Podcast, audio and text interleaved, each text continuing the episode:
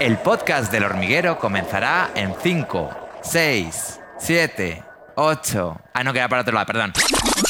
5, 4, 3, 2, 1. Eh, os cuento, aunque nuestro invitado de esta noche, seguramente la mayoría de vosotros le conocéis por Breaking Bad, eh, también ha estado en series míticas como Falcon Crest, como Canción Triste de Hill Street, como Expediente X, Wow. como Los Vigilantes de la Playa. Todas. Eh, sí, eh, Seinfeld también, estuvo Wow. en Seinfeld. Malcolm. Ah, sí, también estuvo en otras series menos míticas como Helicóptero. Bueno, que era una serie A mí salía, esa. salía todo el rato un helicóptero. Ah. Vale, y hoy está con nosotros, amigos, en el hormiguero, el actor norteamericano Brian Cranston. Un aplauso para él.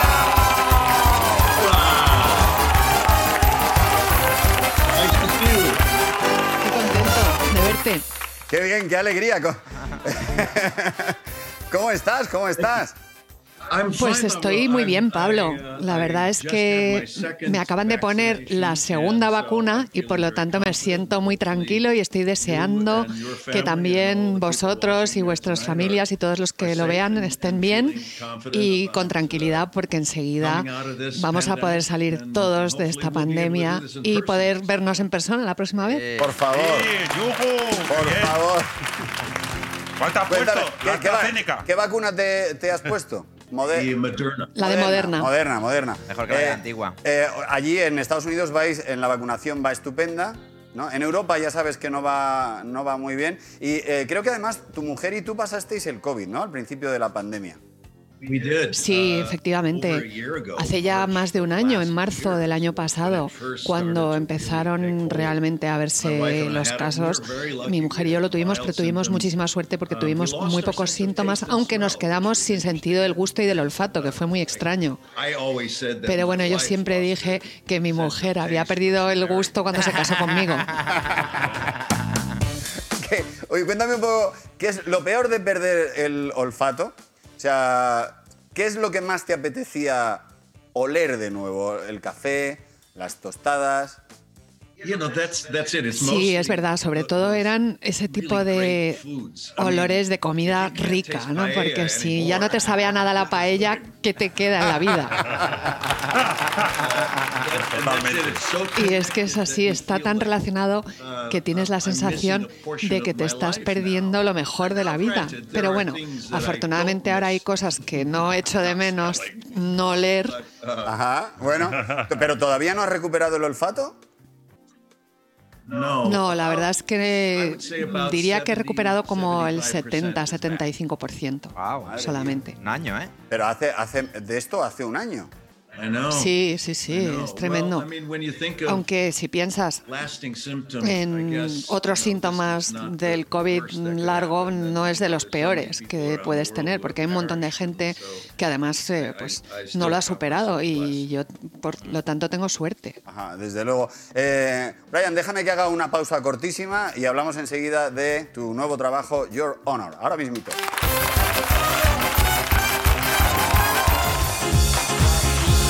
Y no te olvides de seguirnos en todas nuestras redes sociales: TikTok, Instagram, Facebook, Fosbic, Kissprint, Tronkis, Chulkin. Todas. Y Halmendor. Sobre todo en Halmendor. Amigos, estamos de vuelta en el hormiguero y además tenemos esta, mucha suerte esta noche porque está con nosotros Brian Cranston y eh, me gustaría que hablemos de, de tu nuevo trabajo. Has vuelto con la serie Your Honor que se puede ver en España a través de Movistar Plus y en la que estás espectacular. Eh, si no lo habéis visto, es una de esas series que ves con angustia, pero que no puedes dejar de verla. Tu personaje, tu personaje es un juez con un código ético impecable, pero que tiene que convertirse en un delincuente para salvar a su hijo. Cuéntale un poco a la gente por qué, qué es lo que te pasa. Bueno, en realidad lo que me llamó la atención de este proyecto, que inicialmente iba a ser una serie israelí, era el concepto, el- la idea, porque yo soy padre, y esa idea de qué harías, hasta dónde estarías dispuesto a llegar para salvar la vida de tu hijo. Y bueno, la verdad es que seguro que todos los padres lo darían todo. Así que yo preguntaba a mis amigos, ¿tú te volverías un criminal? Sí, sí, por supuesto. Si con eso salvase la vida de mi hijo, por supuesto. Y yo dije, bueno, ¿y qué permitirías, por, ejemplo, que una persona inocente muriera para salvar a tu hijo? Y ahí es donde empiezas a darte cuenta de que no lo has pensado en profundidad. Y eso es lo que le pasa a mi personaje, que mi hijo se ve envuelto en un accidente de tráfico en el que muere un chaval que iba en moto y bueno, pues entra en pánico y se va, abandona la escena del accidente, con lo cual está cometiendo un delito. Y yo estoy dispuesto a asumir sus responsabilidades como suele hacer uno, pero luego cuando yo le convenzo para ir a la policía me doy cuenta de que los padres del chaval que ha muerto están allí en la comisaría y el padre resulta ser uno de los mm, mafiosos más sanguinarios del mundo. Es un criminal. Y me doy cuenta de que ese es un hombre que va a matar a mi hijo. Y por lo tanto, en ese momento tomo la decisión de forma absolutamente impulsiva de que no puedo permitir que eso suceda. Me voy de la comisaría con mi hijo y a partir de ese momento, pues entro en una espiral descendente para protegerle. Acabo convirtiéndome yo mismo en delincuente, creando coartadas, mintiendo a la policía, manipulando a los jurados para mantener vivo a mi hijo. Hago todo lo posible y es tremendo, pero entiendes perfectamente por qué lo hace. Cada paso que da, aunque sabes que va a acabar fatal. Qué buena pinta, ¿eh? Sí, eh, bueno, eh, ¿no lo habéis visto? O sea, así lo habéis visto. Se se disfruta mucho sufriendo. O sea, es como, como hay... Sí, como Breaking Bad también, que se disfruta sufriendo todo el rato. ¿Por qué crees que el público empatiza tanto con tus personajes aunque no pares de hacer cosas ilegales? Hombre, yo creo que es porque cualquier miembro del público, si tú le preguntas a cualquiera qué haría por proteger a su hijo, pues lo haría todo. Y por lo tanto, ahí ya tienes esa base de esa empatía que van a sentir, eh, porque ellos se verían en la situación idéntica a la que se ve el juez y por lo tanto ahí es donde conectas con el personaje porque sabes que a ti te pasaría exactamente lo mismo. Y lo que es muy interesante es que sobre todo durante una pandemia eh, las cosas están muy difíciles y la gente yo creo que se siente mejor cuando ve sufrir a otros más que a ellos. Oye, para preparar el, el papel de juez, eh, creo que fuiste a unos cuantos juicios de Luisiana. Tengo curiosidad, ¿los jueces en Estados Unidos se parecen a los jueces de las películas o cada juez es un mundo distinto? Ah, bueno, yo creo que la verdad es que sí que suelen parecerse bastante a lo que vemos en las películas, pero es curioso porque hay algunos jueces que les encanta ser un poco árbitros de fútbol y, ser prácticamente invisibles en lo que es el procedimiento, mientras que hay otros jueces que lo ven como una actuación. Ellos son la estrella, ese es su escenario y están ahí en su tribunal contando chistes y, dejando que todo el mundo se entere de que ellos son la estrella de ese tribunal. Así que depende mucho de la personalidad de cada juez. Eh, el último capítulo de Honor lo dirigiste tú que es brutal. Ah, qué guay. Eh, la, la pregunta es, ¿te exigiste más en este capítulo o como eras el director, cuando hacías una toma decías, muy bien, Brian, eres, el mejor. Pues eh, un pelín, la verdad, Pablo. Yo, bueno, cuando dirijo exijo que el yo actor duerma conmigo. Es una de esas cosas que siempre insisto y al final siempre acaba mal. bueno, eh, vamos a ver el tráiler para todos los que no hayáis visto todavía Your Honor. Es esto. 911, what's your emergency? Are you there? Dad, I hit somebody and I left him. I left him there. Oh my God. The boy you hit this morning is Jimmy Baxter's son. The head of the most vicious crime family in the city. Whoever you are, you will be found. I need a favor. No questions asked. if you want a war, I'll give you a war.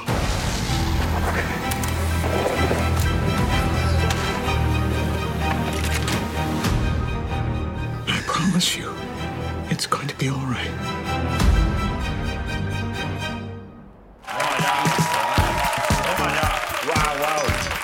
Eh, Llorón, en España se puede ver en Movistar. Eh, Brian, ahí eh, he estado investigándote y hay cosas tuyas que me llaman mucho la atención. Dices que en estos 40 años de profesión has aprendido a identificar un buen texto, un buen guion. ¿Qué cosas tienen en común los buenos guiones? Pues Pablo, es como cuando te lees una buena novela, cuando te sientes completamente atrapado y estás deseando seguir al siguiente capítulo, pasar la siguiente página, confías totalmente en tus instintos de que sabes lo que es una buena novela, una buena historia y los seres humanos siempre son fascinantes. Tengas dos años o 102, lo que todos queremos es que nos cuenten una buena historia. Y por lo tanto, yo lo que hago ahora para ganarme la vida es no solamente escuchar historias, sino también contarlas. Y por lo tanto, este es mi mundo, es mi profesión y sé qué bases debe tener una buena historia. Porque, bueno, un personaje como Walter White en Breaking Bad o como Michael DeSiato en Your Honor son personajes que pueden hacer cosas malas, pero si el público tiene la sensación de que por lo menos intentan ser mejor persona, entonces conectan con ellos, porque ellos también son así. Todos estamos ahí intentando ser nuestra mejor versión y cuando ves a la gente en esos personajes, pues te gusta seguirles y ver qué les pasa. Ajá, ¿Qué importancia? Cuéntame qué importancia ha tenido en tu carrera Breaking Bad, porque yo creo que eh, te conocíamos mucho, eh, claro, te conocemos por muchas series, pero Breaking Bad de repente como dio un cambio en tu carrera, ¿sí o no? Sí, la verdad es que sí, fue un cambio radical. Todo el mundo me pregunta si yo sabía que iba a tener ese éxito, no solamente en Estados Unidos, sino en todo el mundo. Y la verdad es que ningún actor sabe nunca que algo va a ser un exitazo, porque hay tantísimos elementos que tienen que darse y coincidir. Y yo lo único que sabía es que, bueno, estaba leyendo el mejor guion que había leído nunca para una serie y que quería ser parte de ese proyecto. Y bueno, pues eh, en eso me basaba, porque era una historia de un hombre que pasa de ser una buena persona a convertirse en una mala persona y eso es algo que nunca habíamos visto en una serie de televisión, ver al personaje, al protagonista, transformarse completamente de bueno a malo y eso es lo que me llamó muchísimo la atención y me resultó tan atractivo y al mismo tiempo encontrar ese elemento de humanidad en el personaje. Ah, qué bien lo cuentas. Eh, Breaking Bad va sobre la toma de decisiones equivocadas y las consecuencias. ¿Alguna vez te has equivocado cuando has elegido un personaje y luego has tenido que defender algo que sabes que es malo? Pues sí, claro que sí. Cuando empiezas como actor y alguien te dice que te va a ofrecer un papel, tú dices que sí a todo, porque tienes que pagar facturas y tienes que ganarte la vida y pagarte las clases de interpretación. Así que al principio no eres muy selectivo, coges todo lo que te ofrezcan. Incluso series que están muy mal escritas o personajes que no parecen muy interesantes son un reto. De hecho, para los actores, el trabajo más duro que tienes que hacer es en esos personajes que están muy mal escritos, en esos guiones que están muy mal escritos. Es evidente. Cuando algo está muy bien escrito, es facilísimo hacer un buen trabajo y quedar genial. Pero cuando está muy mal escrito, realmente ahí es donde te lo tienes que currar. Así que aprendes muchísimo. Y luego llega un momento en el que ya, si has conseguido un cierto nivel de éxito, pues ya deberías y podrás ser más selectivo y decir que no a muchas más cosas. Ajá. Si te diera los productos químicos adecuados, ¿sabrías hacer metanfetamina? Por- es curiosidad, ¿eh? cultura general.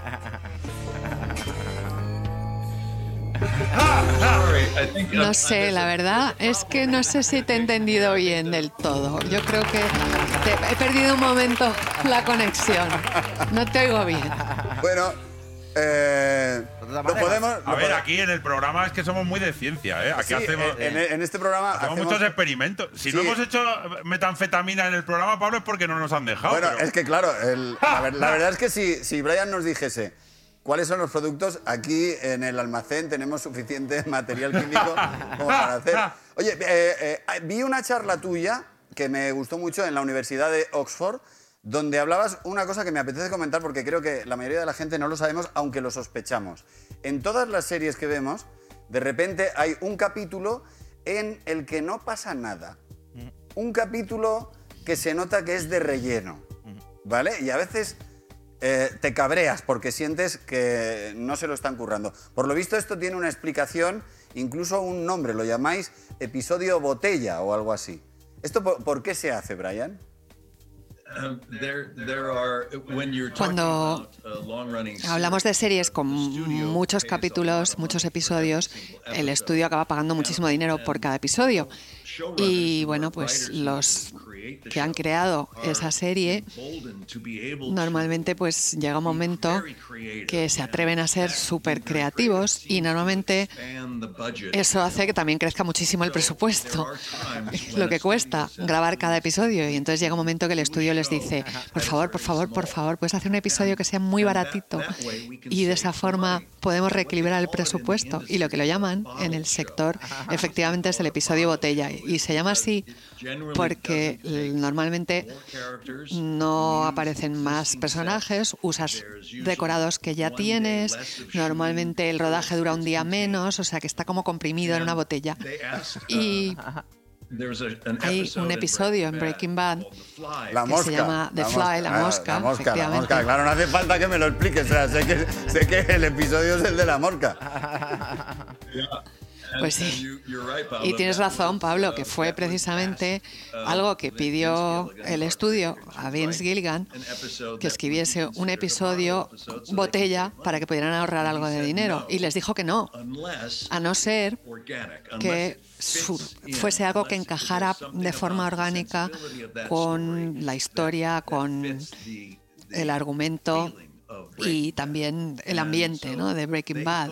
Y bueno, pues se pusieron a pensar y se les ocurrió esa idea de que este hombre, que es un maestro de la química y que está fabricando este compuesto tan, de tanta calidad, aunque ilegal, de repente empieza a obsesionarse con el animalito más pequeño casi del planeta y que podría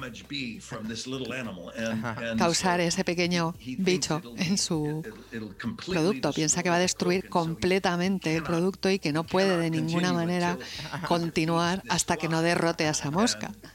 Y bueno, todos pensamos, bueno, pues nada, la mosca la mato y punto. Pero parece que esa mosca es bastante escurridiza y al final se convierte casi en una obra de teatro para dos personajes. Ajá, qué bueno. Buenísimo, es como Pablo, como cuando aquí haces experimentos de repente un día con cerillas, que ahí ahorramos dinerillo para otros días Bueno, es, coches. es el equivalente en series cuando hacemos de repente cosas con huevos. en fin, oye, que hemos entrado en las curiosidades, me imagino que de todos los personajes aprendes algo. Lo que aprendes de un personaje lo usas en el siguiente. Lo que aprendiste en Breaking Bad lo has usado en Your Honor.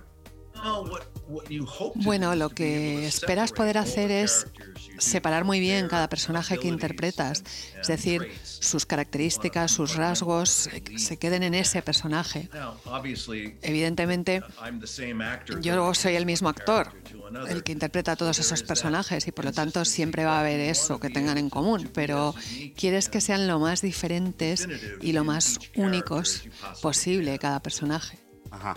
Eh, he estado leyendo también tu biografía, eh, que tienes un montón de cosas muy curiosas. La, la recomiendo porque la verdad es que has hecho, has hecho de todo. Te has buscado la vida desde muy joven, has sido eh, explorador de la policía, hipnotizador y, aquí quiero parar, pintor de brocha gorda. Ah, Que creo que además tu jefe tenía una forma muy curiosa de vengarse de los clientes que no pagaban. ¿Puedes explicarle a la gente qué cosas les hacía para que la gente pague? Para que cuando la gente consuma, luego pague. ¿Qué cosas les hacía? um, Bueno, la verdad es que cuando dices que era pintor, bueno, era pintor de brocha borda, malísimo, ¿no? Tampoco era yo el rey de la pintura, ni mucho menos. Pero bueno, pintábamos casas y, yo no tenía ninguna experiencia y mi jefe era un hombre que era muy callado y era de ascendencia india americana y era un hombre muy grandote, muy callado y tenía sus propios métodos de venganza si alguien no le pagaba. Y una vez fuimos a una casa con unos arenques enormes, como seis arenques enormes, y yo no sabía qué íbamos a hacer. Y lo que hizo fue desmontar una de las unidades del aire acondicionado, de las exteriores, y me dijo, tira uno de los peces por cada uno de los conductos del aire acondicionado. y yo probablemente tendría 17 años, entonces así que hice lo que me mandaban, cogí cada uno de los arenques, le fui tirando uno por un conducto del aire acondicionado, otro por el otro y ese era en el piso de arriba y luego hicimos lo mismo en el piso de abajo y lo cerramos todo y nos fuimos de la casa. Y yo le dije, ¿y eso por qué lo hemos hecho? Y me dijo, porque no me han pagado, les he pintado la casa entera y se niegan a pagar. Y yo digo, no, pero lo de los peces. Dice, hombre, el arenque, el arenque es uno de esos peces que una vez que empieza a pudrirse, penetra en cualquier material y eso es un olor que no se va a poder quitar nunca, jamás.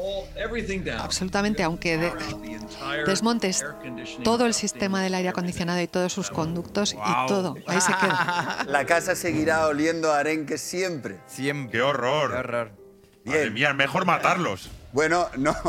Hay que, eh, en fin, son ideas que están en Ahí el aire. Oye, ¿es verdad que de joven eh, casaste a gente? ¿Hiciste que gente se casase? ¿El reverendo Brian? Yeah, Pues sí, también, it is true. es verdad. I, I was a friend. Uh, I was working. in Yo a estaba trabajando resort off the entonces coast of Cata- en un resort called en la costa de. California que se llamaba la Isla Catalina Y, bueno, ahí había un hombre que le llamábamos reverendo Bob.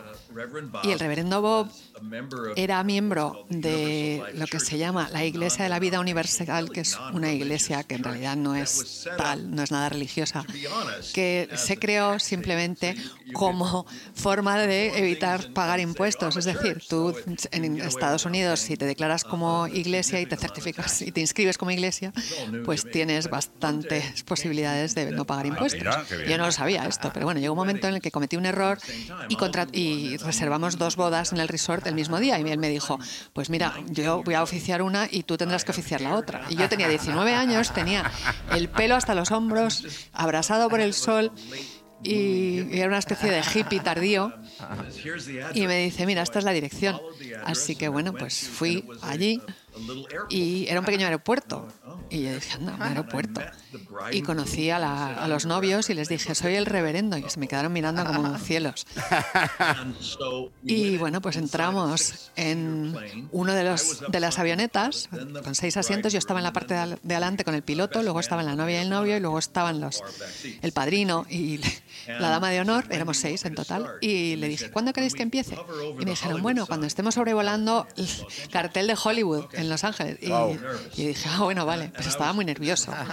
Y- Um, y- tenía un librito para leer el texto y unos poemas y no sabía muy bien qué hacer y veía así por el rabillo del ojo que me miraba el piloto así con cara de y bueno pues vamos a empezar y me tuve que dar la vuelta en el asiento para poder mirar a los novios y el ruido de la avioneta era tal que tuve que gritar el servicio. Tomas a este hombre para que sea. Y ellos estaban allí sentados, todos serios, mirándome. Y yo por dentro me estaba muriendo. Tenía 19 años y me quería morir. Quería Pobrecito. morir. Pobrecito. Tierra, trágame.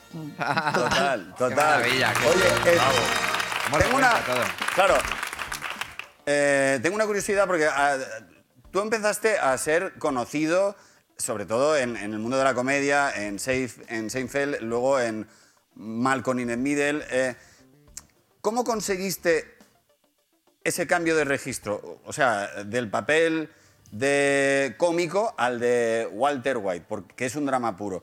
¿Fue fácil eh, para los que te tenían que contratar o tenían dudas? Um, Bueno, la verdad es que para actor, cualquier um, actor es interesante encontrar formas de contar historias de formas distintas. y normalmente uno como actor quiere valer para todo, no siempre quiere hacer comedia o siempre hacer drama. Claro, claro. Quieres ser capaz de interpretar todo tipo de papeles.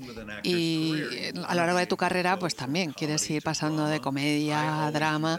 y de hecho lo intento eh, de hacer teatro, hacer una película, hacer una serie, intento ir variando para plantearme nuevos retos y por lo tanto a mí no me resultó difícil dar ese salto, pero sí que probablemente mm, es cierto que la mayoría de la gente no sabría si iba a ser posible, porque pensando en el padre tan torpe de Malcolm in the Middle, dirían, pero ¿y este va a interpretar ahora a Walter White? Al principio les resultaría impensable, seguro, y es verdad que mm, costaría entender que es posible, pero el trabajo de un actor es ese. Ajá. Eh, quiero decir que, claro, ahora todos, todos eh, te tenemos ya, formas parte de nuestra vida, o sea, tanto con Breaking Bad, y os recomiendo Your Honor, eh, y también para los que tenemos algún, algún año más, formas parte de nuestra vida también cómica. Y quiero, eh, quiero poner unos momentos. muy fan de Malcolm, de del padre de Malcolm. Eh, era fa- súper fan. si fueses un futbolista, yo ahora pondría las mejores jugadas de fútbol y tus goles y tal, pero hemos pensado que vamos a poner algunos de los bailes que hiciste en Malcolm. Busca también nuestros mejores vídeos en nuestro canal de YouTube. Bueno, los mejores y los peores también, que también molan, ¿eh? Vamos. Muchas gracias. Te agradezco muchísimo la visita y ojalá que pronto nos podamos ver en persona. Your Honor lo podéis ver en Movistar Plus y está la serie extraordinaria. Ha sido una delicia charlar un rato contigo. Un abrazo gigante desde España. Muchísimas gracias.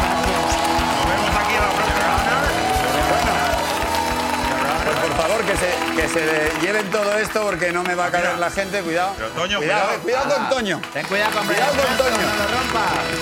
Por favor, que entre la tertulia, que entre todo el mundo. Cristina Pardo, Nuria Roca, Juan del Val y Tamara Falcón. Están ahí ya todos.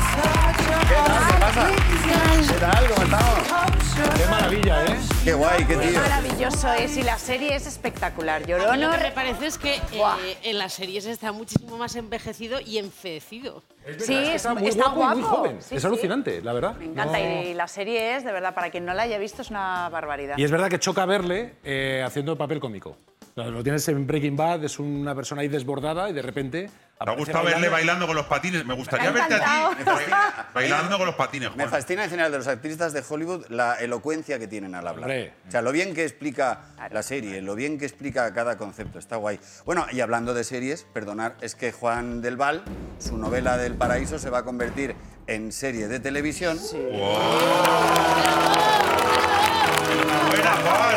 Y claro, el- La verdad es que estoy muy contento. ya, pero ¿sabes lo que pasa? Ni las buenas noticias son tan buenas, ni las malas tan malas, porque ahora ya llegan los problemas. Claro. Nuria Roca quiere un papel. Hombre, es que, no, perdona, estoy Nuria. esperando a que me diga algo. Hombre, ahora. Para que no tenga que pedirlo. Acabamos de descubrir que en las series hay un episodio que se llama Botella en el que no pasa ¿A nada. que me meten la botella? A lo mejor podría ¿Que ser me posible. botellas? No, pues Hombre. es que ¿sabes lo que pasa? Que yo, es que del casting y todo esto no sé nada. Es una manera de quitarte de encima este momento. yo soy el Claro. escritor de la novela, reivindico la novela. Qué Oye, morro tienes. Luego la quieren hacer serie, quien la quiera hacer. Oye, es una novela pues donde que hay te llame. muchísimos Pero Juan, si tú personajes. quieres, tú sabes que si tú quieres, Claro, Nuria lo tiene un papel. sí. No, Hombre. Esto exigencia para venderla, si no, no la vendes. Bueno, y Claro. Cristina también, porque tú también has sido actriz, ¿no? Bueno, yo he salido en una película de Santiago Segura, en La Casa de Papel y en Cuerpo de Élite, creo, pero ninguno me llamó para repetirla. Por lo que A fuera, pesar de ¿no? que todos Pues queremos un papel. Aquí hay papel, yo también he salido en dos, en dos de Torrente. Claro. O sea, en, en series he salido en Tamara, Siete ¿tú no, Vidas. tú no has salido en ningún sitio. Pero, Pues, te- pues te puedes estrenar aquí, Tamara. Quiero decirte, yo creo. pero os voy a decir una cosa. A, eh, a mí me pasó algo que no, no desagradable, pero cuando grabé La Casa de Papel todavía no se había estrenado la serie. Entonces yo tenía que retransmitir una cosa que supuestamente era que algo de un atraco, me acuerdo ya. Y entonces, claro, yo grabé eso sin saber de qué iba la serie, qué pasa, o sea, no sabía nada, no se había estrenado. Y claro, luego cuando la vi en mi casa dije, joder, si lo llego a saber, le hubiera puesto un poco más de emoción. Claro, algo De algo, porque Oye, tú no para- sabes para- Estaba a, nada. me- a medio gas de toda la solvencia que puedes tener como actriz. Claro, claro. En mi defensa, todo. Bueno, eh, Tamara, ¿estás haciendo el curso intermedio ya de chef? Un momento con esto. Un respeto. O sea, que has Porque pasado de has la... pasado de la tortilla Ahora, ¿qué haces? Y ahora listo. estás deshuesando codornices. Anda. ¿A qué contenta se pone al deshuesar codornices? Eh, ¿es, es verdad que tiene mucha dificultad el asunto? Ahora te toca a ti contestar. Súper difícil. Eh, es que justamente para decirlo bien, codorniz, codorniz vale dos. Es súper complicado. Y después tienes que tornear las manzanas. Y ayer hice morcilla blanca de ave, que embutí yo misma con trufa. Guau. Súper O sea, es ¿Hiciste tú la morcilla? Claro. Ah, muy bien. Metes Sí. todo el ponzoño dentro, ¿no? bueno, eh, se puede hacer más fino en francés. Está viendo es cuando en Blue y tú diciendo ponzoño. Es que, tío, Es verdad. o sea, A una Dios. chef. A una chef que es marquesa y tú diciéndole, metes el ponzoño. Pero Tamara, por ejemplo, ahí os enseñan también a hacer cosas eh, que podáis eh, en el día a día, quiero decir, porque en el día a día no te da tiempo a lo mejor todos los días a hacer la morcilla mm, Blanca. No sé qué, quiero decir, aprendéis también cosas tipo la tortilla que podáis hacer en el día a día que aunque sean un poco sofisticadas sea práctico, o sea, que lleve poco tiempo. No muchas.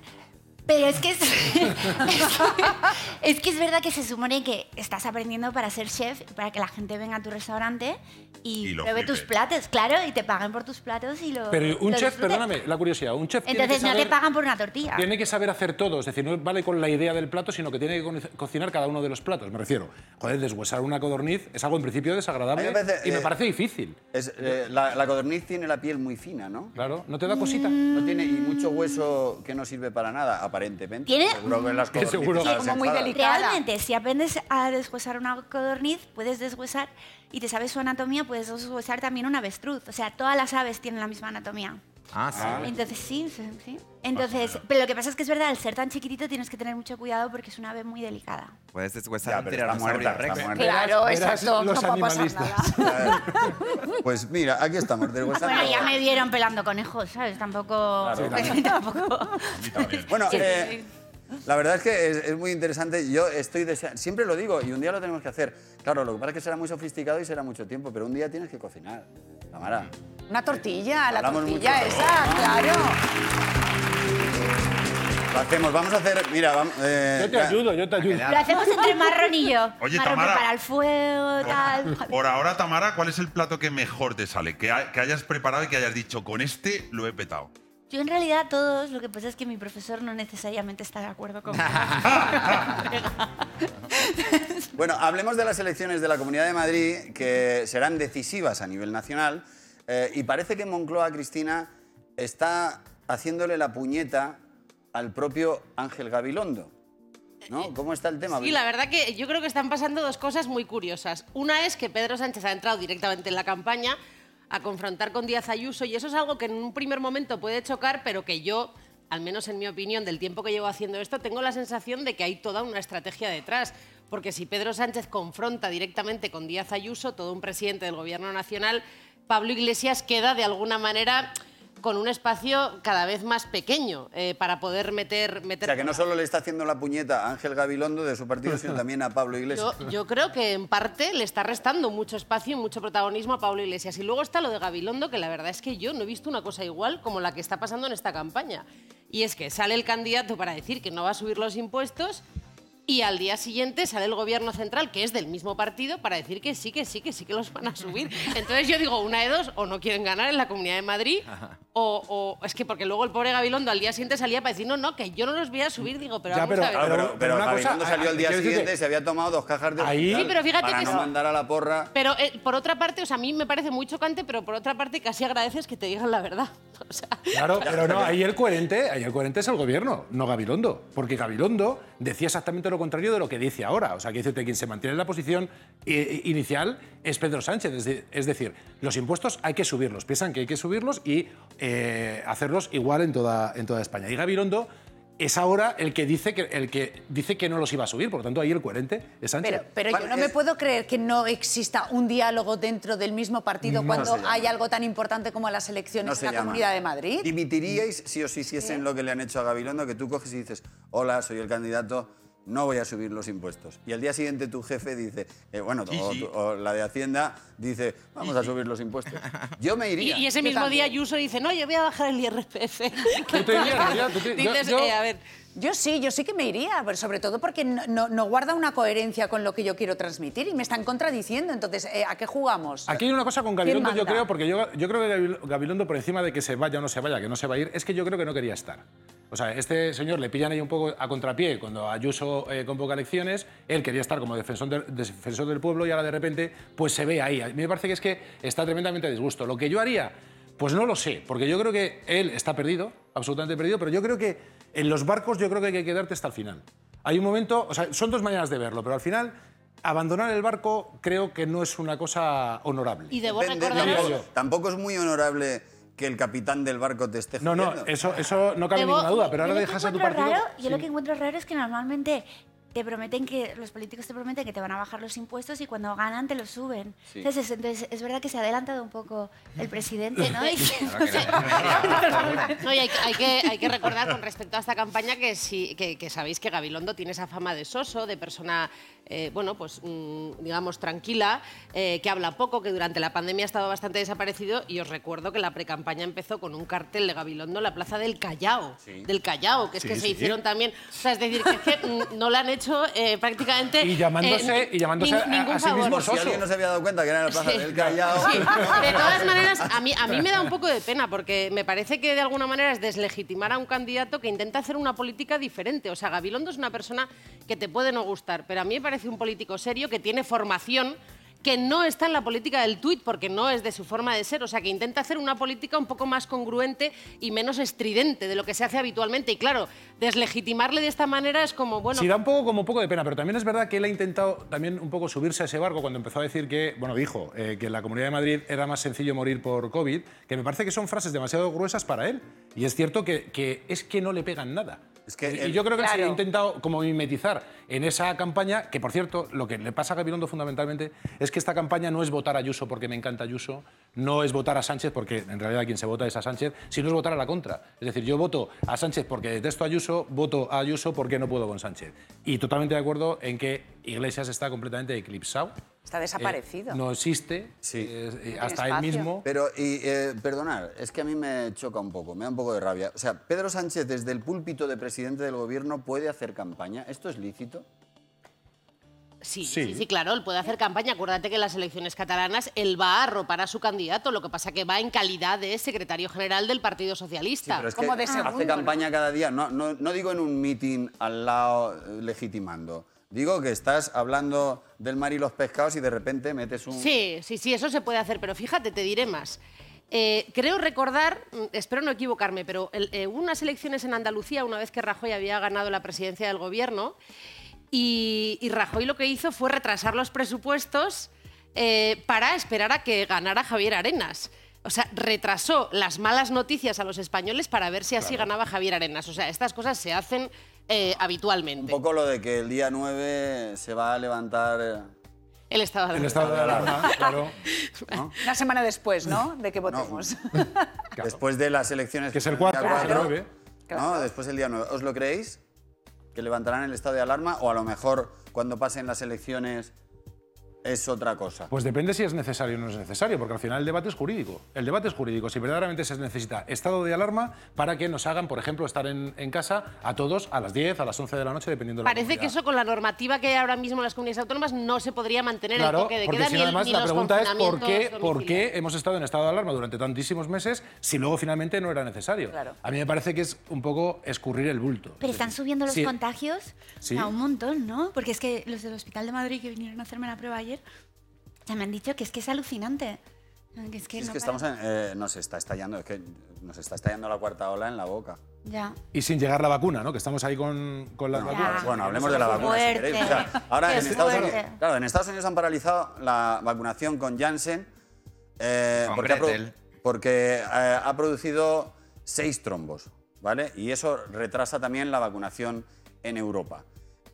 Ellos también lo hacen porque se lo pueden permitir, Porque tienen muchas vacunas. porque tienen muchas vacunas de las de ARN, que no quiero decir que sean las buenas, pero parece que son las que menos problemas están dando. Entonces, eh, ¿creéis que hay intereses económicos? Quiero decir, que Pfizer y Moderna pueden haber luchado, ay, Janssen enseguida tal. Hombre, desde luego es un poco sospechoso que solamente se hable de los efectos secundarios y de que se provoca o, o que ha provocado seis trombos a 7 millones de, De vacunados. de- de vacunados ya y que del Janssen o de Moderna no exista ninguna noticia negativa, que yo estoy convencida de que De tiene que Pfizer. haberla de Pfizer y de Moderna. Entonces, dices, algún tipo de interés entre laboratorios tiene que haber, Hombre, puedes porque ver la estamos bolsa. jugando con un montón de millones, Y las acciones que de repente las de Pfizer eh, suben No muchísimo. creo. Las, sí, sí, no, no, eso es tal cual. AstraZeneca. No, eso sí, lo del este, pero no Y- creo. No creo que van a. Tú eres muy de Pfizer Bueno, soy de muy. de- eh, Sí, cierto. Pero aparte de eso, eh, es verdad que no creo que vayan a jugar con la salud de la gente si esto no es verdad. No, ¿sabes? no, no, yo que- no, si no tienes por qué... eh, Quiero decirte, tú desacreditas a una, a una vacuna concreta para que los gobiernos, los que tienen que tomar la decisión, compren otra vacuna. Yo no sé si esto sucede o no. Yo hablo de la causa efecto. O sea, no decir, Sí, sí, sí. desatiendes a la Lo entiendo, población. Lo porque- entiendo, pero ni en siquiera bolsa, pueden en producir. bolsa, de repente, eh, AstraZeneca se desplomó.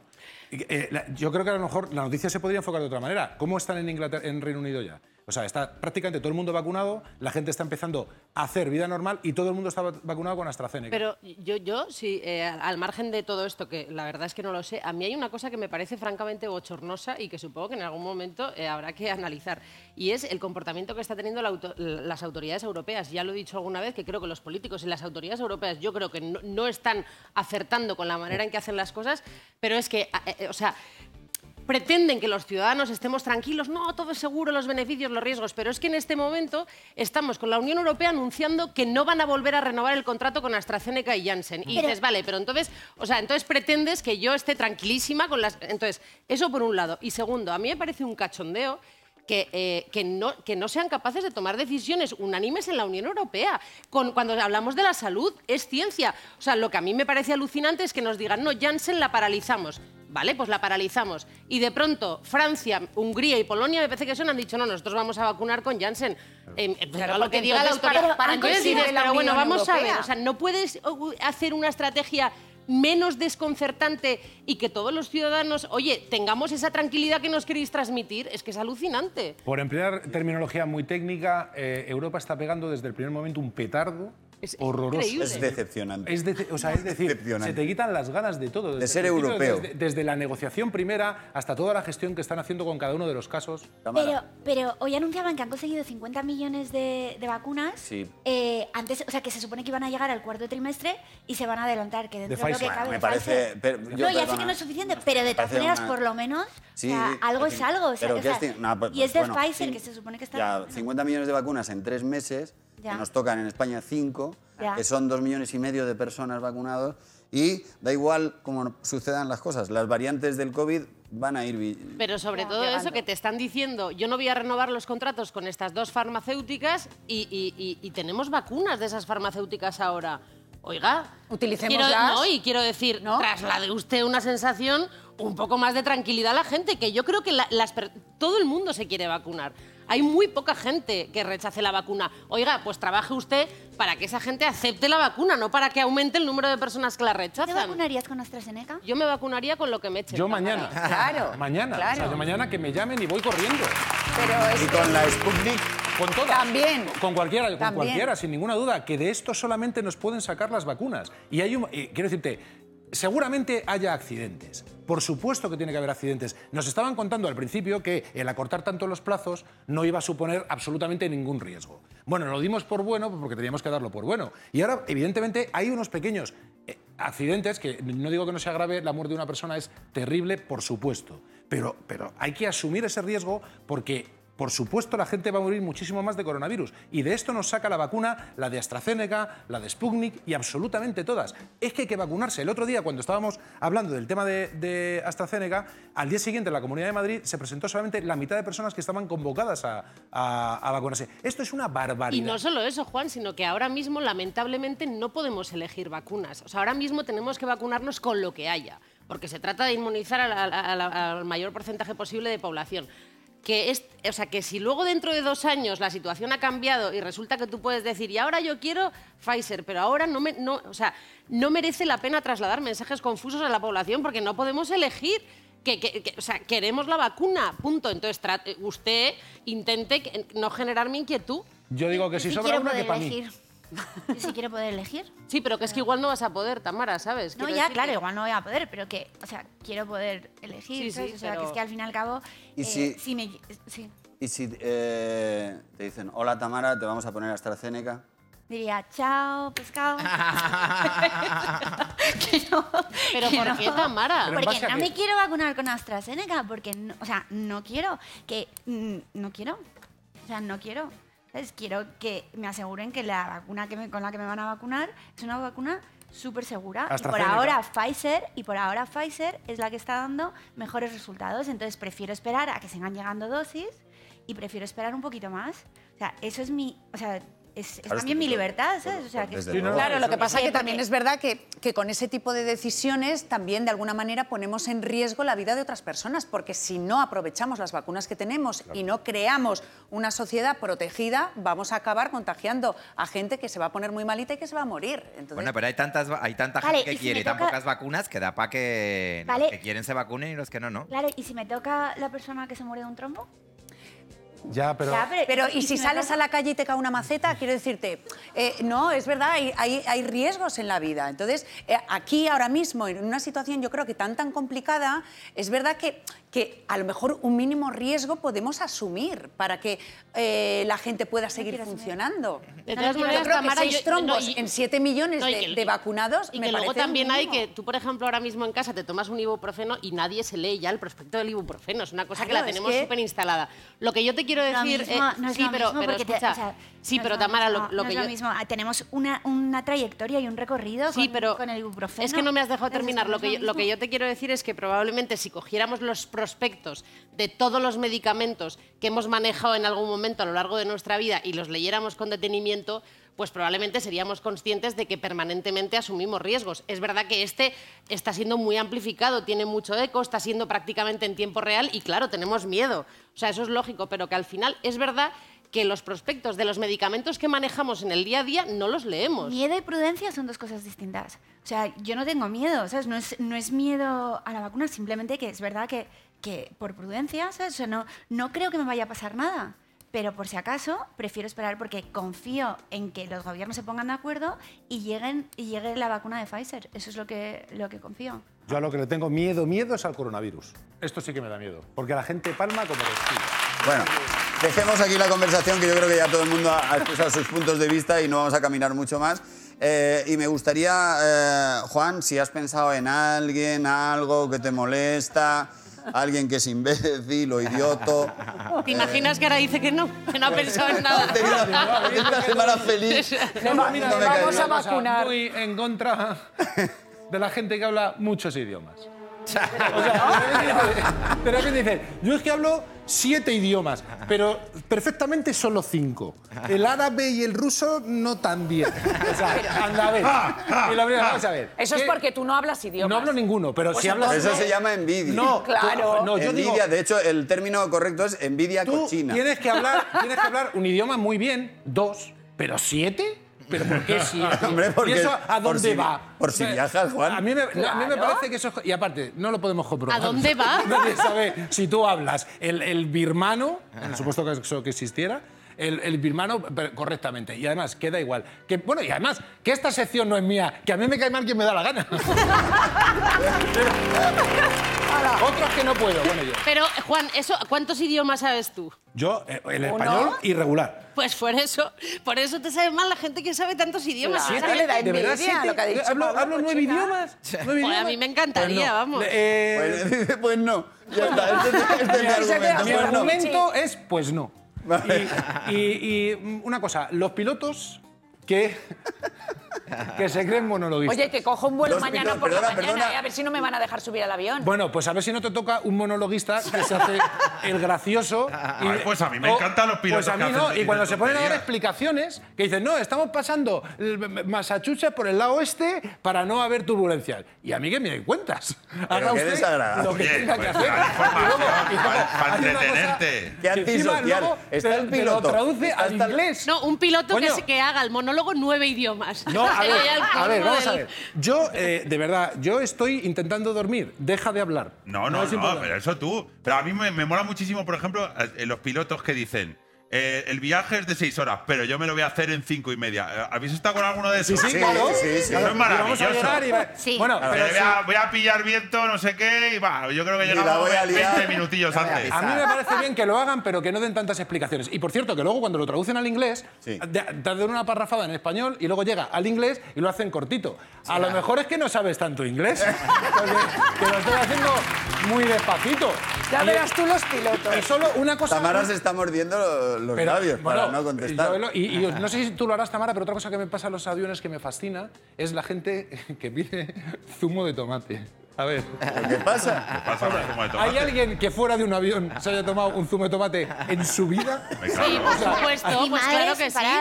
¿Eh? ¿Tu madre toma zumo de madre, tomate mi fuera del hermana. avión? Sí, Madre tu súper hermana. sano. Sí. claro. Y con yo- vodka Oye, está ¿tú sabes riquísimo. lo que está, lo bueno que está el zumo de tomate bien de tabasco y de pimienta Bloody negra? O Mary. sea, eso está buenísimo. Pues yo, sinceramente, creo que tomarse un zumo de tomate, con, eh, perdonad, es una barbaridad. Sobre todo si sabes idiomas. Hombre, por favor. no sé, Y existiendo el gazpacho, además. Pero, pero una barbaridad porque, o sea, solo te pasa con el zumo de tomate. No, el zumo de tomate. Yo pensaba que nadie en el mundo normal consumía zumo de tomate, salvo en los aviones. Y de repente ve todo el mundo, yo un zumo de tomate. pero solo te tomate". pasa con ese zumo, digo. Sí, con ese zumo. claro. Bueno, también te digo una cosa, tomarte un zumo de pera. Bueno, lo dejamos aquí, lo dejamos aquí porque nos estamos metiendo en líos. Así es que eh, gracias Juan del Val, gracias Nuria Roca, gracias Tamara Falcó y gracias Cristina Pardo. Volvemos el lunes con la bien querida. Buen fin de semana. Bueno, y hasta aquí el podcast del hormiguero. Haz el favor de hacer algo útil.